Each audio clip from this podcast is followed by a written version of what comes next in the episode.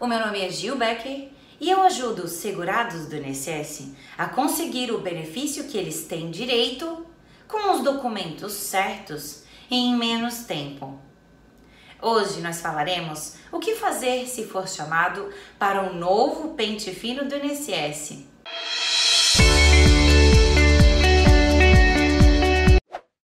Auxílio doença ou aposentadoria por invalidez podem ser o único jeito de o segurado que está incapaz e não tem condições de voltar a trabalhar, de continuar o tratamento médico e de sobreviver. Por causa disso, o segurado precisa estar preparado para aumentar a chance de ficar com o benefício, prestar atenção na sua situação e deixar os documentos em dia porque o pente fino do INSS já já vai começar de novo.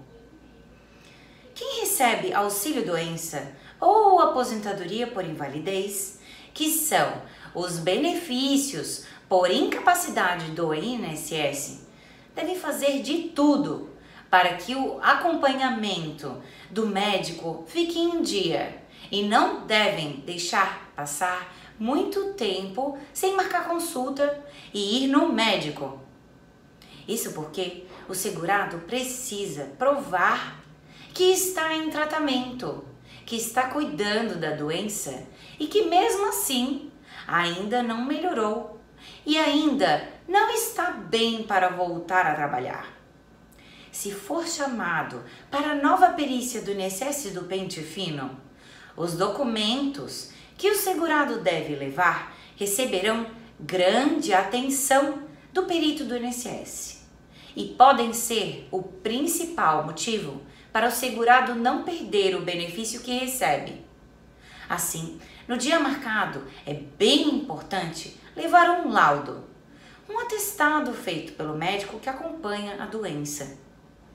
Esse laudo do médico deve ter as seguintes informações: o diagnóstico da doença, o histórico clínico do paciente, o código da doença, que é a CID, a descrição se existe alguma sequela provocada pela doença e o motivo da incapacidade para o trabalho, que é o porquê o segurado precisa continuar afastado do trabalho e ainda o tempo que essa incapacidade vai durar. durar repetindo, a incapacidade para o trabalho e também o tempo que essa incapacidade pode durar ou se ela é permanente e não vai mudar. No caso que acontece com a aposentadoria por invalidez, são as informações bem importantes que devem estar no laudo ou no atestado feito pelo médico para levar na perícia do INSS.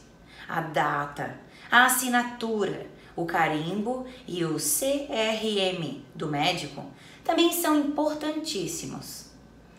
Exames médicos e receitas mais novas que esse médico também deu, que tenham data de menos de dois meses, por exemplo, o segurado também deve levar, porque estes documentos podem dar mais força para o laudo, o atestado do médico. E estes dois meses que o atestado, laudo, exames e receitas do médico devem ter. É um prazo pequeno. Por isso, esses documentos estarão mais atualizados e mostram a situação do segurado de uma forma mais verdadeira, porque faz pouco tempo que foram feitos. Saber isso e procurar um profissional da sua confiança pode ajudar a atualizar todos os documentos que provam que ainda não pode voltar a trabalhar e estar preparado para não perder o auxílio ou aposentadoria no novo pente fino do INSS. Ficou uma dúvida ou quer saber mais? Envie sua pergunta para o e-mail que aparece no final.